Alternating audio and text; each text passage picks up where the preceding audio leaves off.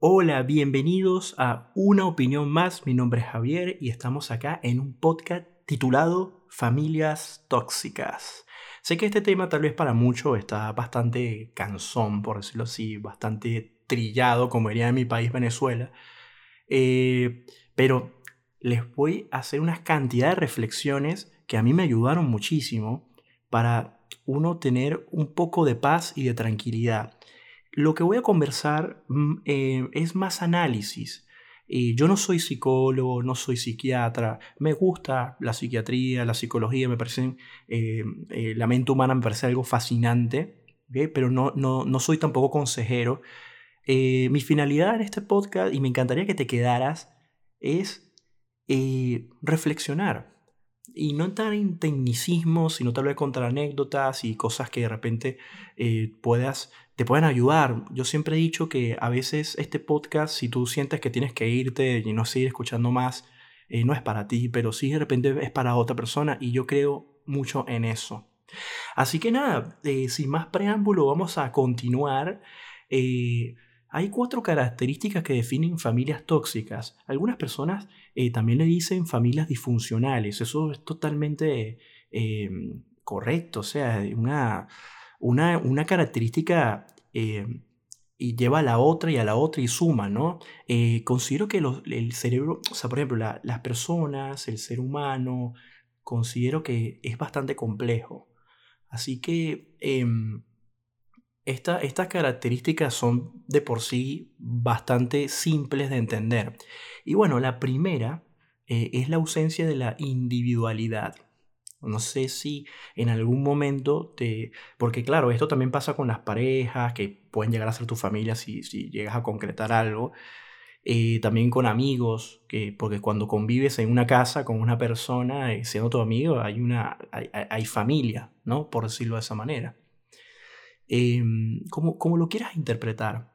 El tema es que como personas nosotros necesitamos nuestro espacio a veces. Y a veces queremos a otras personas, nosotros damos nuestro cariño, nuestro amor a otras personas, tal vez con mediante de consejos, tal vez de mediante de, corregir, de, dar una mano amiga, y, y, esa persona no lo necesita, no lo ha pedido, pero puede llegar a estar afectando su vida personal y ahí vienen las complejidades de todo esto. Cuando tú convives, cosa que la convivencia no es nada sencillo, con un grupo de personas o con una persona, em, el espacio es vital. Es vital. Y eso es cuando, cuando uno de los miembros o varios de ellos no respetan el espacio de los otros, que te puedo dar ejemplos de cuando tú respetas el espacio de los otros, eh, ahí ya empieza a, lanzarse la luz verde. Eh, característica 1 de toxicidad dentro de tu grupo familiar. ¿no? Luego tienes el tema de la sobreprotección y una, una desidia también. ¿no? Esa sobreprotección, venga de donde venga, dentro de tu núcleo familiar o en tu familia en general, que no viven contigo, pero están cerca o o a distancia, pero tienes comunicación, la sobreprotección es un problema. ¿ok? Acuérdense que nosotros a veces eh, extrapolamos el cariño y el amor hacia otra persona, sea un familiar, sea una pareja, y, queremos, a veces personas que sienten la necesidad de proteger, de cuidar, de, eh, pero eso puede tornarse eh, complicado porque hay personas que no les gusta que las sobreprotejan y hay personas que se conforman con la sobreprotección y le estás haciendo un daño. Como por ejemplo el típico, el típico caso, no sé si, si lo han visto por ahí, que una persona que no, no tuvo, o sea, tiene la vida resuelta porque sus padres le dan todo, etcétera, etcétera, y un día queda en la calle por X causa, porque sus padres murieron, lo que sea, y la vida supuestamente le da más golpes. Y simplemente no es que la vida le dio más golpes, es, es, es, muy, muy fácil de comprenderlo si lo ves de esta manera. Eh, no, te no se preparó esa persona. No se preparó y, listo. Y, la sobreprotección, eh, como todo en la vida, los excesos son malos, no está bueno. Es una característica más de la toxicidad de una familia. ¿Ok? Ojo, tú puedes tener un momento de sobreprotección, pero no, eh, hablamos de la sobreprotección constante. ¿ok? Constante todo el tiempo. Genera gran dependencia eso, ¿ok? Y un daño emocional a cualquier miembro, porque no se trata acá de atacar padres, madres, eh, no, no, no, nada de eso acá. Cualquier miembro lo puede ser. Luego tenemos otra característica que son reglas, esas reglas que están dentro de, las, de las casas, de lo, eh, lo que no existe aquello de lo que no se habla, es decir, comunicación. O sea, cuando no hay una comunicación eh, sincera o una comunicación Em, dentro de tu familia, porque si hablamos de comunicación podemos hacer un podcast solamente de eso, eh, sobre todo hablar conflictos y la forma como se lo toman las otras personas, eso es un tema muy, muy, muy peligroso. Es decir, nosotros somos seres emocionales, entonces eh, a veces una persona viene donde ti y te dice, mira, eh, no me gusta que me hagas esto, o no me gusta, y bueno, si yo me río, estoy faltando el respeto, eh, estoy eh, técnicamente eh, teniendo una mala comunicación. Porque si esa persona se tomó el trabajo de pedírmelo y yo lo sigo haciendo, hay un problema. Si yo me cohibo de contar cosas a mis padres por X causa, también hay un problema. Y si ellos también me evaden o me subestiman, también hay un problema. Entonces la comunicación creo que es una de las cosas más difíciles de lograr porque para mí necesitas salud mental. Necesitas tener razonamiento crítico, eh, pensar, eh, no ser tan impulsivo, o sea, dejar que las, eh, analizar situaciones y tiene que importarte a esas personas, tiene, tiene que haber un afecto, un cariño. ¿Se dan cuenta qué difícil es todo lo que estoy mencionando? Sí se da, sí existe, porque yo conozco familias que, que hay una salud mental entre ellos y el punto número uno y el punto número dos y el tres y el cuatro es cuando ocurre, ocurre en muy pocas veces, o sea, muy poco, muy vaguito, no, no, no es tan común. Así que vamos al último, y es la falta de flexibilidad y los límites difusos. O sea, es ese tipo de situaciones en donde, em, por ejemplo, mm, son esas reglas no escritas. Em, vamos, a, vamos a poner, por ejemplo, el caso típico esta es mi casa, aquí se hace lo que, yo diga, ¿no? Em, es como que yo soy más importante porque yo soy tu papá, yo soy más importante, esto se hace así porque estas son mis reglas. Esto, em, o sea, cuando quieren ganar una conversación y cuando hay un debate por medio, ellos ya empiezan con la falacia de, bueno, eh, eh, yo, te, yo soy tu mamá y tú me debes todo, eh, yo te doy todo, yo te pago toda la escuela, yo el, el colegio, gracias a mí te recibiste, te graduaste. ¿Ves? Eh, y se generan esos dramatismos, em, etcétera, etcétera. Y creo que es uno de los más difíciles de, entender, ¿no? Em, cuando tienes arraigado temas de, de repente eh, sociales, eh, políticos, religiosos dentro de una familia, como por ejemplo, em, en esta casa todos somos creyentes de, por ejemplo, de los árboles verdes, ¿no? Entonces, eh, eres creyente de los árboles verdes y, nunca te sentaste a preguntarle o le diste el poder de decisión a, todos los que están ahí dentro del núcleo familiar. Como por ejemplo, bueno, yo soy ingeniero y mis hijos tienen que ser ingenieros como yo porque vamos a hacer un día y esa persona hace planes y luego se rompe las flexibilidades, te pone límites todo el tiempo eh, y, eso pasa también con los chicos. Por ejemplo, a veces el papá o la mamá quieren un afecto de sus hijos o de sus hermanos, eh, que son los tíos, y quieren invitar y quieren hacer una reunión. Entonces, eh, por, por, por cuestiones, no sé si ustedes se dan cuenta de que siempre está en el tema de que, ay, que no quiero ir, que, ay, que voy por compromiso, y se generan también las competencias entre, entre núcleos familiares, ¿no? Es terrible, para mí eso es tan tóxico, ¿no?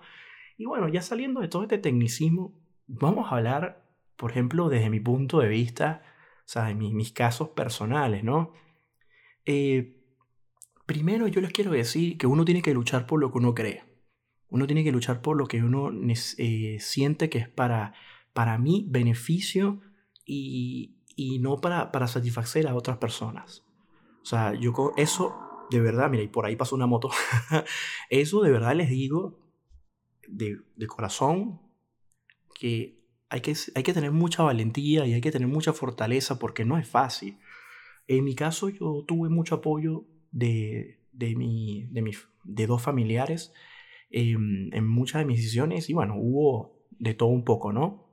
Eh, no, no, fue, de verdad mi familia mm, no tengo muchas cosas malas que decir, eh, pero es una familia disfuncional porque los núcleos familiares están rotos de por sí y eh, hay que ser realistas, ¿no? se generó también una época una competencia entre un núcleo y el otro, cosa que no es bueno. Yo caí en ese error también de querer demostrar a, tu primo o a tu tío que tú sí, que tú hiciste y, y, también esa, esa criticadera por parte de, que, ah, este no estudió nada, se la pasa todo el día jugando y, yo sí, yo sí estudié y estoy estudiando y estoy aprovechando mi tiempo y, y, esa, esa criticadera y ese, y ese comentario y esa, esa diplomacia y esa hipocresía después de estar con una sonrisa adelante, después de haber criticado a esa persona, eso no está bueno. ¿ok? Em, no se puede ser a veces sincero. Yo he tenido muchos problemas en mi vida y me dicen que no soy inteligente. Muchas personas me han dicho que no es inteligente de mi parte. Ser sincero, directo y franco. ¿no? A mí me encantaría que la gente lo fuera conmigo. O sea, yo no me lo tomaría tan mal. El tema es que hay una gran diferencia entre que te ofendan y otra cosa que te digan una verdad. Eh, o sea, como, como un, mira, me parece que estás haciendo esto y esto y esto. Y esa persona te lo pone como en un tono en donde tú puedas debatir y decirle, oye, no me he dado cuenta, mira, no creo que es así, lo estás malinterpretando, o sea, y exista como un debate y una comunicación. Pero mientras no exista eso, y te asuman directamente y digan, no, que tú eres esto, que eres los otros, ahí vienen los problemas. O sea, y mi, por ejemplo, mi abuela eh, es una persona que para mí fue muy, fue muy, muy, muy importante pero ella me decía, no discutas con tu primo, ustedes son primos hermanos, ustedes tienen que quererse. Y les digo, no es obligación porque sea tu primo, porque sea tu hermano, quererse. O sea, si no hay una química, si no existe, o sea, no, no es que sea mi enemigo ni mi rival, es lo mismo que pasa cuando vas a la escuela y no puedes ser amigo de todos. Es, es imposible. O sea, tú puedes hablar con todo el mundo, pero no son tus amigos. O sea, tú puedes ser amable y, y, andar en grupos, pero es que no son tus amigos, porque realmente cuando eh, el, cariño y la amistad nace sola, la persona se acerca de ti en, en, las buenas y en las malas, ¿no? Así que es complicado, o sea, por ejemplo, cuando no existe esa química, o sea, para mí más familia puede llegar a ser incluso hasta un desconocido, que en un momento difícil estuvo ahí por X causa, pero si yo, si yo quisiera que mi familia no fuera tóxico, yo tampoco debería ser tóxico, porque yo no voy a estar exigiéndole a mi familia cómo tiene que comportarse. O sea, es que me tienen que llamar el día de mi cumpleaños, o es que yo tengo que llamar, o sea, es que hay que respetar el espacio y la manera de pensar de los demás, porque el punto principal de todo es, señores, o sea, ¿qué está bien y qué está mal? Porque la sociedad dicta, por ejemplo, en la sociedad que yo conocí, dicta que tú tienes que llamar en tu cumpleaños a todos tus tíos, a, a, tus primos, y, y, tienes que llevar a tener un detalle y una, y una cantidad de cosas. Y para mí es una imposición, porque si hay una persona con la que no te nace, entonces estás hiriendo susceptibilidades. Es complicado eso. Y, y, yo prefiero vivir en un mundo, por ejemplo, cosa que no lo pido porque estaría cometiendo el mismo error, porque yo no puedo pedirle al mundo que haga algo que, que, que lo veo improbable. A mí me encantaría que la gente fuera sincera. Pero yo prefiero cumplir años y que no me llame nadie o que me llame la gente que realmente le importa. No importa si fue uno o dos. Y con eso para mí es suficiente. ¿ok? Igual pasaría con el tema de, de, Sé que hay gente que le hace ilusión lo del cumpleaños, pero, pero es eso. O sea, a mí me encanta que la gente sea como más sincera. O sea, en el sentido de que si le nació, wow, qué genial, me encanta. Y si no le nació, se puede ir, yo no me voy a enojar. O sea, por ejemplo, no me voy a molestar ni me voy a enojar si esa persona está en desacuerdo conmigo también, un familiar. ¿Por qué? ¿Por qué? ¿Para qué? O sea, me voy a enojar. Y uno no tiene que ser tóxico porque uno puede estar exigiendo ni esperándole porque es tu familia, entonces tiene que ser así porque es tu familia, porque tú tienes que dar todo. Bien, yo, yo les digo una cosa. Eh, tú haces lo que tú quieras siempre y cuando tú lo sientas, pero también pregúntate si las otras personas lo necesitan. Yo he visto un caso así típico aislado, y hago como un paréntesis, eh, una chica que está muy obsesionada con ayudar a su familia a sacarla, por ejemplo, a Venezuela. Y yo eso lo puedo llegar a entender. Pero luego que fui conociendo su familia, me di cuenta que la familia realmente no tiene ni deseo de salir, pero ella, ella es la que está imponiendo eso, porque ella considera que es lo mejor que puede hacer. Y yo justo ahí, eh, yo me debato y digo, yo puedo presentarle a una persona un plan en la mesa. Y le diría, dime con sinceridad, ¿tú tienes ganas de hacer todo esto o no? O sea, si me dice que no, yo le puedo decir, mira, a mí me encantaría que saldrías de, ese lugar por, porque eh, porque yo necesito ver, necesito conmigo acá, que sentí que estés más tranquila, que tengas todo, que tengas acceso a la salud, y doy mis argumentos. Pero si esa persona al final decide eso, yo desisto. Bueno, esta chica que estoy comentando no desiste. Sigue, sigue, sigue, sigue. Y está de una manera forzando ciertas cosas a otro grupo de familiares. Y bueno, ahí hay que tener cuidado. O sea, yo puedo entender una cantidad de cosas que, porque hay personas que se toman como que, como que es el, el, el alfa es el lobo alfa o, o no sé, o la leona alfa, por decirlo así, y quiere como que, empujarlos a todos, ayudarlos, y realmente volvemos al a primer punto, o sea, el espacio de cada quien, o sea, y la comunicación es ir, y a preguntar, mira, tú quieres hacer esto, quieres hacer lo otro. Eh, voy a decir otro tema que tiene que ver también con el hecho de los psicólogos, ¿no? Nosotros cometemos a veces el error que tomamos, en Venezuela le decimos eh, la... Eh, eh, para, ver cómo, cómo lo podemos decir, esponjita, ¿no? Es cuando tú absorbes el trapito de lágrimas, la esponjita, no sé cómo se dice acá en Argentina, pero es, o sea, cuando uno está todo el tiempo contándole tus dramas a tu mamá, a tu papá, y estás ahí con un drama con tu hermano y todo, y la victimización y la cuestión, porque no te sientes bien y eso, eh, también pasa con los amigos, que estás llamando tu amigo, no, que me dejó, no, qué tal. Eh, ahí está siendo una persona tóxica, pero no está mal ser tóxico. Lo que está mal, o sea, en un momento, ¿no? No está mal ser tóxico en algún momento, pero lo que está mal es mantenerlo y mantenerlo y mantenerlo. Y, después manipulan, ¿no? No, que tal, no voy a, hoy no lavo los platos porque no me siento bien, etcétera, etcétera. Y mm, quiere que le diga algo. A todos ustedes quieren que le comente la realidad de lo que pasa por mi cabeza. No hay necesidad, bajo ninguna circunstancia, eh, aturdir tanto a los demás con nuestros problemas, ¿no? Eh, si, si ustedes estudian en, una, en un colegio privado, un colegio público, existen psicólogos a la cual pueden acceder, o psicólogos más económicos, buscar ayuda en, alguna, en, alguna, en algún profesional y si no tienes eh, es, esos recursos realmente no tengo ni idea qué decir porque sé que hay personas que no tienen cómo pagar algo así y pues es muy fácil desde cualquier posición hablar porque estoy consciente de eso. Pero estaría bueno que a veces uno busque como ayuda. Eh, yo no lo hago, les digo sincero, porque realmente em, lo, he tenido la fortuna de tener una buena comunicación con, con la persona con la que vivo. Eh, entonces nos conversamos y no, no hay esa, esas molestias de, intercambiar ideas. Pero imagínate eh, qué tal si vas y eh, buscas ayuda y, y, hablas. Y yo esto lo veo muy positivo. Los, los psicólogos no, es para gente loca, ¿ok? Eh, o sea, es simplemente poder drenar y, y, hacer también incluso hasta un monólogo. El psicólogo no te va a resolver los problemas. Te va a ayudar a, a, tal, a que puedas drenar y sobre todo a que puedas reflexionar y pensar, ¿ok? por tus propios medios, a que caigas en cuenta en otras cosas. Y para poder hacer eso necesitas remover. Así que em, uno de los detalles importantes de, mis experiencias con, con mi familia es no permitir que me critiquen lo que yo quiera estudiar, de lo que yo quiero, con quien yo quiero estar, o sea, mis parejas. Y eso creo que es una de las cosas que más me ha afectado. O sea, es que no le gusta la pareja que tuvo en aquel momento o en el otro momento. Porque no es fácil, ¿me entienden? O sea, es una persona que llega como nueva y pareciera que tiene una lupa gigante del tamaño de un telescopio esperando a que cometa un error para ya directamente juzgarla, juzgar a la otra persona. Y, y, ¿saben algo? Si ustedes son personas que se, se, ponen a pensar por un segundo de que mucha gente se crea una máscara, se coloca una máscara y para conocer a alguien realmente es difícil. Y cuando hablo de una máscara no hablo de cosas negativas, simplemente son escudos que la gente se crea o sea, por, por respeto, porque eh, no es su ambiente natural, no han tomado confianza.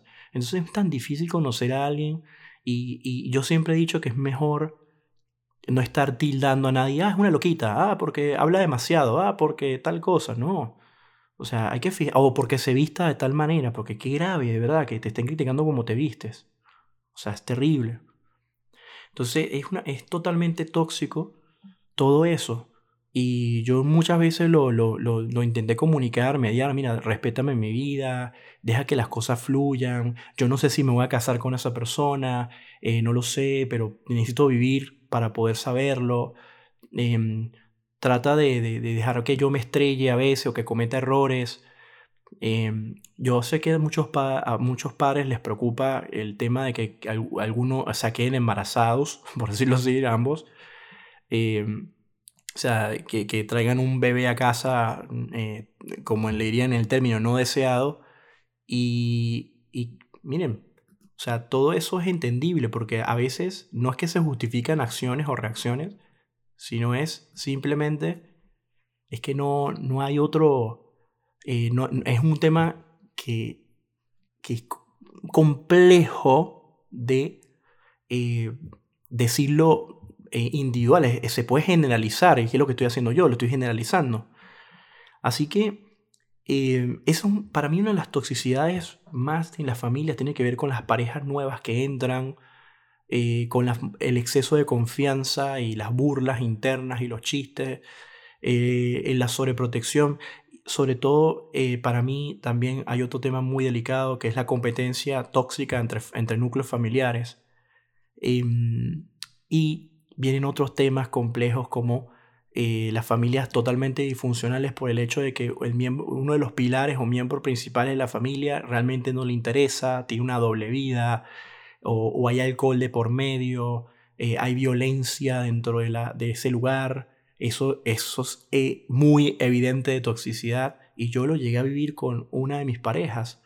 O sea, es decir, el padre era extremadamente violento eh, ellas dos, la mamá y ella, hacían todo lo posible por esconder, esconder, esconder, tapar, tapar, tapar todo el tiempo. Qué esfuerzo y qué desgaste tener que vivir de esa manera.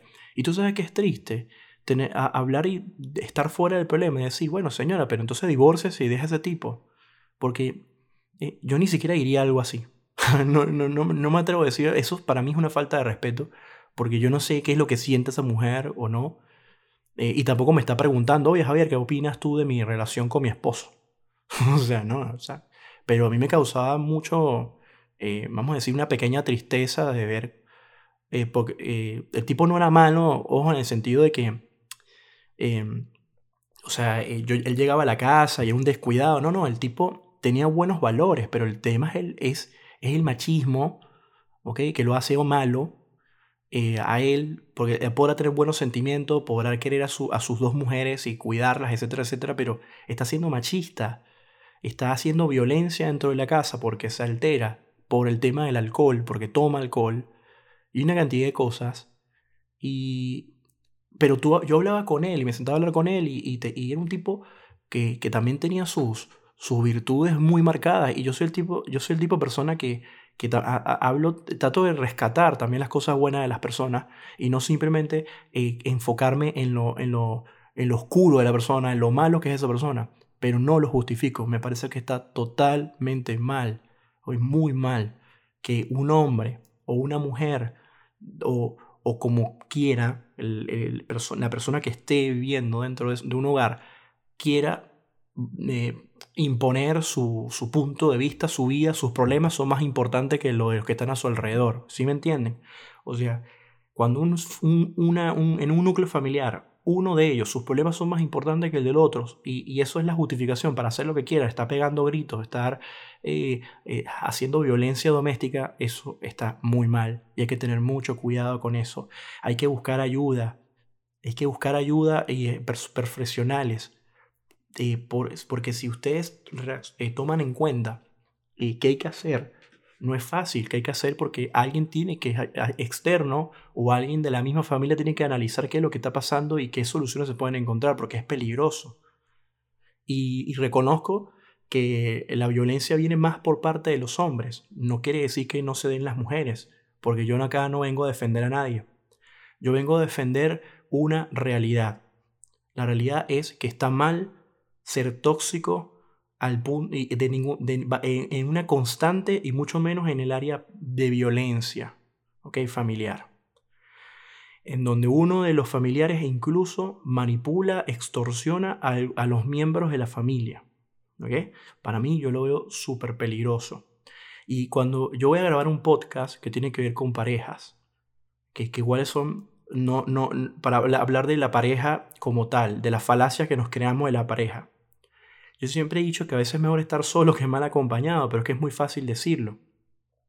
Entonces, yo pienso que la, la juventud cada día tal vez la tiene un poco más difícil en el tema de que, bueno, yo me recibo, Em, gracias a, la educación que pude obtener, o no sé, laburé o lo que sea, y me voy de mi casa por X causa y me independizo. ¿no? Yo creo en eso. Sé que muchos no pueden darse ese lujo, pero creo que, que existe equidad. O sea, mm, hay que, hay que buscar las oportunidades y ahí hay una complejidad bastante grande. Siempre digo la palabra complejidad porque mi cabeza tiene un problema se me ocurre una solución, pero esa solución de repente la veo planteada nada más en dos casos. Entonces los demás quedaron como en el aire. Entonces me pasa mucho eso, que, yo creo que en la vida uno tiene que estar todo el tiempo haciendo un diagnóstico como los antivirus. ¿Saben que los antivirus siempre andan haciendo como un diagnóstico todo el tiempo a ver si hay un virus? Bueno, nosotros las personas tenemos que estar todo el tiempo reflexionando, viendo, porque eh, todo está en movimiento. Hoy es una cosa y mañana puede ser otra. Así que Em, a mí me encantan esas familias que se la llevan bien de verdad, no, no delante de los demás en una mentira. Me encanta que se apoyen, que todos tienen problemas, todos pueden estar em, incluso hasta locos, en, buen, en, buen, sentido de la palabra, ojo. Eh, pero se la llevan bien, se respetan y se dan sus espacios, se apoyan, ¿ok? Eh, y eso me encanta. Ahora, eh, viene una parte un poco más, vamos a decir, personal de este podcast, que tiene que ver, por ejemplo, en mi caso, ¿no? Mi caso personal, que no, no, no considero que mi vida haya sido mala, ni eh, para nada, en absoluto. Les cuento que, por ejemplo, yo estoy muy agradecido con, por ejemplo, tres familiares que me lo dieron prácticamente todo, ¿ok? Todo, todo, todo. Y eso lo agradezco y lo valoro muchísimo. Y, tuve muchísimos familiares que me defraudaron, que me, me, fallaron y yo en algún momento de mi vida no me lo tomé, no, me lo tomé bien. Pero hoy en día doy gracias de haber vivido esas cosas. Yo era muy apegado, por ejemplo, a, a mis primos, eh, pero eh, ellos no saben esto, por ejemplo, y tampoco van a dar con este podcast, porque realmente no hay, no hay una comunicación. Eh, yo a mis primos los, los, los, tenía en un pedestal, los quería muchísimo. Y yo siempre me daba cuenta que cuando teníamos discrepancias o de repente no estábamos en acuerdo con algo y, y nos, nos, enojábamos, eh, les puedo decir que mis primos nunca me vinieron a, tocar mi puerta para decirme, oye, mira, déjalo pasar, ya, ya no estoy molesto contigo, sino que era yo el que tenga o no tenga la razón en mi, en mi mente porque sabes que uno a veces piensa que uno tiene la razón, ¿no? Eh, pero nada, nunca, nunca tocado mi puerta y, y yo era el que tenía que como que bajar la cabeza y, ir a tocar la puerta a pedir disculpas, así como les dije, en el término que no sé si, si yo, ellos, yo o ninguno tenía la razón. Y, y e, eran así, eran muy, eran muy de ese tipo de personas cerradas, ¿no? En ese aspecto. Eh, mis primos, por ejemplo, tendían mucho a criticar bastantes cosas eh, que no, a mí me desagradaban. Eh, y yo también tenía mis defectos, como todos. Pero eran muchas cosas buenas que, de, ellos dos que, que, yo quería mucho y, extrañé muchísimo por, por, bastante tiempo. Pero me pregunté una vez, ¿qué tal si el la próxima vez que nos enojemos, yo, no, yo no los busco más? O sea, no, no, no voy a pedirle disculpas. ¿Qué pasaría? Ellos eh, vendrían a, así como yo lo he hecho varias veces, vendrían a pedirme disculpas. Y bueno, pasó algo bastante delicado incluso, y no, nunca, nunca vinieron a, a llamar o querer hablar de la situación. Eh, en un momento me, me, me, sentí tan mal que busqué a uno de ellos y traté como que hablar y razonar y más bien fue, creo que fue peor. Y ahí me di cuenta que realmente no, no tenía nada que buscar en ese lugar. Me costó muchísimo soltar eso porque em, son personas que, que tenemos muchas cosas en común, pero yo siempre he considerado que en una relación, no importa si es de amistad, de pareja o familiar, eh, las cosas tienen que ser bastante equilibradas. 50, 60, 45, no sé si me entienden, ¿no? 45, 55, o sea, 50, 50, o sea, eh, que es imposible, pero por lo menos 60 y 40, y no 30, 70, eh, en donde yo soy yo el que tengo que irlos a visitar, soy yo el que los invito, soy yo, aunque ellos también lo hacían, pero yo me sentía que yo estaba dando más. Y mm, y bueno, simplemente me puse esa prueba y pasó y mira, siguió pasando el tiempo y uno de ellos más nunca me dirigió la palabra. Y tú te preguntas, ¿qué fue lo que pasó? Es una tontería lo que pasó. O sea, pero se lo tomó tan mal, tan mal. Em, y, y, algo que no era, una tontería que no era ni directa con él, sino con su padre, ¿no? Con mi tío. Y, y con mi tío, así, hablé más eh, a lo largo del tiempo, hablé poco, pero hablé. Imagínate que esa persona, que era mi primo, al que yo adoraba muchísimo, no me dirigió mal la palabra. Entonces eso, eso enseñé, eso aprendí que después, o sea, eso me llevó a que mis otros primos que vivían lejos también poco a poco se fueron apartando y me sentí en una época como muy solo y me reaccioné y dije, ¿qué estoy haciendo? No estoy apreciando a mis amigos, a los amigos que tengo acá, a la gente del gimnasio, a la gente del dojo, a la gente de, mis ex compañeros de la escuela, a mis ex compañeros de la universidad, eh, a mis vecinos. Y sabes qué, me enfoqué en la gente que, que siempre estaba, estaba ahí, o sea, estaba ahí siempre, estuvo ahí siempre. Me enfoqué y mira, eso fue para mí la mejor terapia. Y dejé a estos primos a un lado y se acabó. Mi abuela siempre quiso como que mediar y ayudar. Decir, mira, por favor, pero yo le dije, abuela, está roto. Está roto. Yo no estoy molesto, ni estoy enojado con ellos, ni nada incluso actualmente ni siquiera estoy enojado ni molesto. Es más, yo no estuve molesto ni enojado con ellos, más bien era un poco más de tristeza, ¿no? ¿Saben por qué les cuento esto? Porque la, la conclusión de lo que les estoy diciendo es que a uno tiene que sacarse de la cabeza a veces que porque es familia, tienen que haber esos códigos tan arraigados. Y no tiene que ser así. Ah, yo, yo he tenido personas en mi vida que me han salvado y no son familia. Han sido un todo para mí. Pero no porque esas personas que hayan sido un todo para mí, yo tengo que exigir lo mismo en la familia. Ese es el problema. Hay que sacarse la basura de la cabeza de que tiene que ser tu familia y tiene que comportarse de esa manera. No. ¿Saben qué es lo que pasa? Es que no hay química. Cuando no hay química, no hay cariño, uno, uno eso, mira, lo mejor es, es saber dónde uno está parado. O sea, saber dónde tú estás parado es lo mejor que puedes hacer. O sea, no, no tienes que estar ahí mendigándole a nadie nada. Y a veces uno se siente tan apegado a una persona que sin querer caes en mendigar. Mendigar cariño, mendigar atención, mendigar lo que sea. ¿Me entienden? Entonces, ¿qué les parece que, por ejemplo, mi, mi otro caso, em, yo, eh, mi padre, no, yo no lo conocí sino hasta cuando yo tuve alrededor de unos 26 años y, fue porque mis tías prácticamente lo pusieron ahí dentro, ¿no? dentro de, mira, acá está tu hijo, ¿no? Fue un momento incómodo. Y, y yo lo que le dije a él fue, mira, yo no soy quien para juzgarte. O sea, los problemas que tú tuviste con mi mamá son problemas de ustedes. ¿ok? No soy quien. Eh, y creo que has sido siempre sincero. Si tú nunca te has dado el trabajo de, venirme a buscar, mm, no pasa nada yo le dije, tienes las puertas abiertas cuando tú quieras.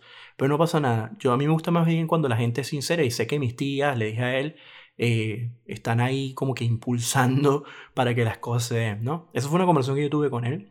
Intenté hacer un acercamiento después de los meses, pero tuve que aceptar de que realmente no, no le importo. Pero no me afecta. ¿Y por qué le estoy comentando esto? Porque yo tenía una pareja en donde ya no le gusté a la mamá cuando se enteró que yo que, yo no tenía la presencia de mi padre en mi, en mi, en mi vida. Ella, ella le dijo a mi ex, como que, ¿saben algo? Eh, ¿Sabes algo, fulana? eh, los hombres que eh, no tienen una presencia de papá en casa tienden a ser problemáticos y rebeldes y fuman y se drogan y la tipa se metió una falacia, pero de esas, en una película de Hollywood para entregar un Oscar y con un Grammy también. Eh, porque ella hizo la canción de este Javier, no tiene papá, y bueno. Y ahí yo cometí un error también, porque yo no me lo tomé bien en ese momento y me sentí como que, oye, me estás juzgando sin conocerme, mm, y, y eso me enseñó muchísimo. Y me enseñó al punto de que, ¿saben qué importa? Lo que piensa tu pareja de ti mi pareja no me tiene que estar defendiendo con su mamá ni con su papá, yo no le voy a exigir eso. es que es que a perder el tiempo. Porque a veces, como, como, por ejemplo, si a veces uno no puede ni controlar eh, una situación, o sea, yo no puedo hacer que, por ejemplo, a mi mamá o, o, a mi gato le caiga bien fulano o fulana que venga, que venga acá a mi casa. O sea, no, no sé si, si me entienden el punto. Entonces yo no perdería mi tiempo. Ella tenía una toxicidad en su casa muy delicada y ella también tenía una toxicidad interna, que no es, no es, una toxicidad en donde todo el tiempo se estaba quejando de sus padres, que mira lo que me hizo, tal. Y ella se desahogaba repetitivamente con lo mismo, ¿no? Con lo mismo. Entonces yo me sugestioné más de lo que debía sugestionarme y cometí ese error. Y eso es tóxico también de mi parte, porque yo siempre he dicho que nosotros las personas tenemos que estar sobre las circunstancias, no en las circunstancias en la parte inferior, o sea, debajo de las circunstancias. O sea, es decir, ponerte como que al mismo nivel de la persona que te está atacando. ¿Ok? Porque si ustedes buscan em, en Google los tipos de falacias que existen, ahí te van a explicar un poco y podemos hacer un podcast de la falacia, está buenísimo ese tema, me encantaría desarrollarlo porque yo lo estudio bastante. Nosotros como seres humanos nos llenamos de tantas falacias, porque son falacias, ok, fíjate algo, ella, esa persona tomó un patrón en donde tal vez en algún lado lo tuvo que escuchar o lo tuvo que haber visto, entonces ella asocia un, hombre, o sea, fíjate que lo pone hasta con género, un hombre que vive con su mamá y no nunca tuvo papá, es una persona que va a ser rebelde, problemático, no sé qué, o sea, te puso como que una cantidad de características. Oye, eso estuvo, muy mal. Aparte que hace, de, acusarte, te hace la guerra, te, te da maltratos. Yo, eh, una vecina tuvo como que un gesto en donde se acercó de mí y una vecina amiga de la mamá de ella y le dijo, mira, eh, vamos a hacer un detalle para ver si ella se tranquiliza contigo, vamos a comprar unas flores, vamos a comprar una tarjeta y tal. Y yo, bueno, lo hice, ¿no? Y la, señora ni siquiera quería recibirle los detalles y fue un momento bastante incómodo, muy incómodo. Em, fue como raro. Y el papá súper prepotente, o sea, y yo dije, ¿qué hago yo en este grupo de gente tan tóxica, no? O sea, ¿por qué son tóxicos? O sea, no, simplemente te hacen la guerra y tú, y tú le preguntas a ellos, mira, ¿cuáles son tus argumentos de por qué tú, tú, esa persona le cae tan mal? Bueno, los argumentos de, de ellos simplemente son argumentos totalmente válidos. Ellos eh, se hicieron la falacia de que su hija tenía que casarse con un ingeniero, eh, no con un diseñador gráfico, por ejemplo, como yo. Eh, que ella tenía que trabajar y te ganar un sueldo y el, novio, el esposo fue también y que, y que ellos vinieran a la casa y hicieran la visita y, y, que no estuvieran por ahí tanto tiempo solos porque son bastante achapados a la antigua, o sea, bastante eh, en ese aspecto y muy religiosos también y hay una cantidad de reglas y claro, yo evidentemente llegué a ese lugar y respetando todas las reglas de, esa, de, de ese núcleo familiar. Y ahí, ahí, ahí es donde yo vengo a decir la toxicidad, ¿no? O sea, eh, el tema de la flexibilidad y los límites difusos, que lo hablamos al, inicio del podcast. O sea, eh, ellos quieren imponer sus reglas porque sus cuatro paredes, porque su hija, porque es un, sentido de pertenencia. ¿Y saben algo? Les voy a decir la verdad. Eh, nadie es dueño de nadie. O sea, si yo tengo un hijo mañana, y, y mucha gente me dice, eso lo dice porque no tienes hijos. Mira, ese argumento de verdad es tan variable. Pero les digo una cosa con mucha sinceridad. O sea, nadie es dueño de nadie. Nadie. O sea, yo tengo un hijo, yo no soy dueño. Y si yo tengo un hijo o una hija, y yo le voy a estar sacando, no, porque cuando yo, tú eres esto gracias a mí, entonces no tengo hijos, mejor. Porque se supone que uno tiene hijos y uno con todo el amor del mundo, uno prepara a esa nueva persona para que vuele, como hace un pajarito, tal cual. O sea, y lo deja volar. En la naturaleza está el mejor ejemplo. Yo no soy dueño de mis hijos, yo no tengo que hacer que mis hijos estudien esto porque yo estudié esto. Lo que yo sí puedo hacer es ser amigo de mis hijos. O sea, yo podría ser amigo, yo no tengo hijos, pero me encantaría ser amigos, de llegar y que me cuenten su, su, su cuestión y sentarnos a hablar y decir, no, haz esto, no, no, no le des, bueno, dale, si tienes, hazlo, prueba, a ver, intenta, eh, como la relación que yo tengo con mi mamá. Mi mamá y yo somos amigos. Entonces yo a veces le digo, mira mamá, eh, me está pasando esto, eh, ¿qué piensas tú? Bueno, tal, y entonces hablamos, debatimos. No sé si, si me entienden. Entonces, eso, eso son bonitas comunicaciones que uno puede tener con personas eh, que están en la misma frecuencia en la que uno está. Y cuando una persona no está en la misma frecuencia, no quiere decir que la otra persona esté mal y que yo esté bien, porque eso es una falacia. ¿okay? Si tú te preguntas, la mayoría de la gente dice que está en el lugar correcto de la historia. Entonces, tenemos un problema. Entonces, todo el mundo tiene la razón. Y no, el punto no es quién tiene la razón o quién no la tiene. El tema es que si tú quieres ser feliz, rodéate de gente que esté en la misma frecuencia que tú. Y punto. Por ejemplo, si tú apoyas eh, la creencia de que los árboles eh, tienen una hada madrina que los protege, eh, y tú te consigues en la vida personas que están en la misma frecuencia, disfruta de eso y, y compártelo con quien tú quieras, ¿ok? Pero no te enojes si alguien no le, o se ríe o, no lo, o lo encuentra ridículo. Y por, entonces tú sientas que tu, tu, cuestión es correcta y el otro también sienta que su, su, posición es correcta, entonces se genera un debate porque a la final, ¿qué gano yo con debatir mi punto? Mira, no hay mayor felicidad en la vida, no hay mayor felicidad en la vida que vivir tus cosas para ti. O sea, si alguien no quiere creer, ese es su problema. O sea, el problema, si, si vienen de mí a atacarme, a querer debatir, que a mí, por ejemplo, me pasa muchísimo. Yo, yo, yo no tiendo mucho a veces de hablar temas em, sensibles, porque siento que hay personas que no eh, se estallan en el momento porque tienes una manera de pensar e incluso empiezas a generar como que conjeturas totalmente desubicadas, ¿no? Y pasa también con la familia, todo el tiempo, sobre todo en posiciones políticas, posiciones de género, posiciones de, de, de cualquier cosa, ¿no? Y yo opino que los radicalismos siempre van a ser tóxicos y malos. Pero todo el mundo tiene derecho de creer lo que quiera creer. Pero yo no tengo derecho de decirle a otra persona que está equivocado y que yo estoy en lo correcto y por eso esa persona es inferior. Y te lo hago sentir y te lo digo mil veces. Lo correcto sería es deja a esa persona hacer y que haga lo que ya esa persona quiera hacer.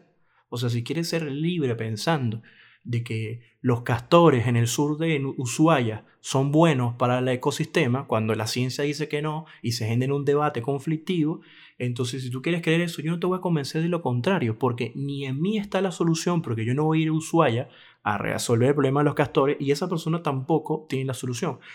el, tema es que si a mí me piden votar, y me dicen, mira Javier, ¿tú estás de acuerdo con la vida de los castores o, o quieres desaparecer a los pobres castores que están en el sur? Entonces te ponen así, pobres castores. Bueno, mira, yo en mi privacidad, yo decido qué es lo que para, me gustaría que pasara, ¿no? Eh, y ya. Pero no tengo que salir a decir, no, yo voté porque todos ellos están. ¿Y por qué? Porque lamentablemente yo he llegado a pensar que cuando uno quiere luchar por una causa, uno tiene que hacerlo de manera contundente. O sea, es decir, no uniéndome a un movimiento de, de anticastores o a favor de los castores, por ejemplo, ¿no?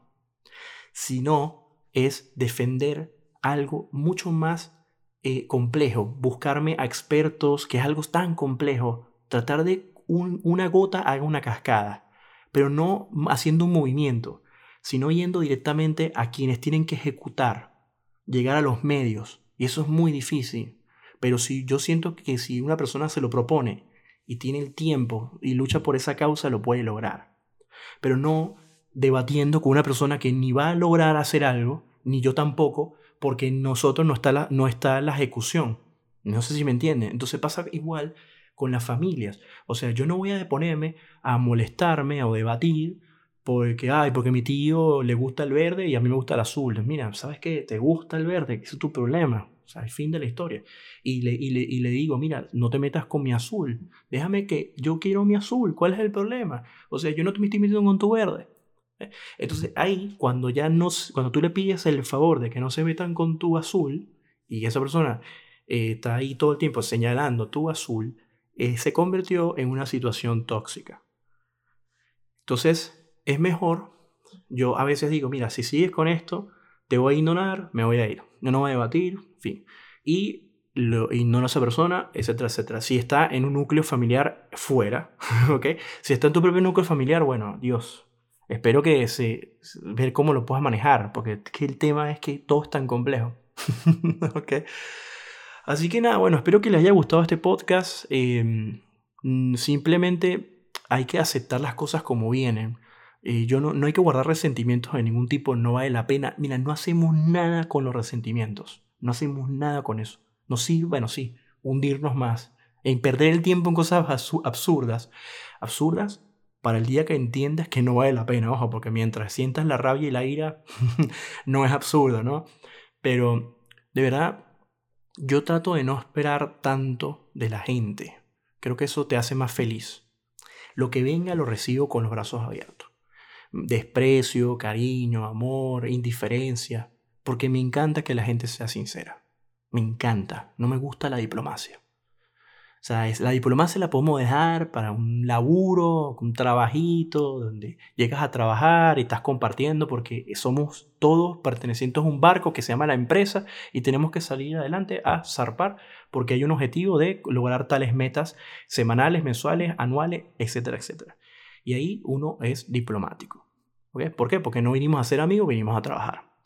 Siempre y cuando uno puede tener frecuencia con una persona, somos amigos fuera de la empresa, salimos, nos tomamos una birra, como yo cuando daba clases en la universidad, le decía a mis, a mis, a mis alumnos, eh, yo puedo ser su amigo, pero allá afuera. En el aula de clase yo soy su profesor y mi misión es que ustedes aprendan de esta materia y la dominen. ¿ok? Eso es ser consciente, eso es ser racional. No es que el profesor me está atacando, no es que me odia, no que no sé qué, porque yo tal cosa, que tú, que tal, y buscar culpables en otro. Salud mental es lo más importante en la vida. Hasta incluso creo que lo pondría sobre el aseo personal. Es tan importante cepillarse los dientes todos los días, bañarse todos los días, afeitarse en el caso de los hombres, la, la barba o no, o cortarse el pelo, o como quieras estar. El aseo personal, lo que te haga feliz, es tan importante como la salud mental. ¿Ok? Así que em, espero que te haya gustado todo lo que hablé y te mando un fuerte abrazo muy, muy cálido desde acá, de Argentina. Y, y nada, mi próximo podcast eh, vendrá con otro tema a desarrollar también interesante. ¿Ok? Chao.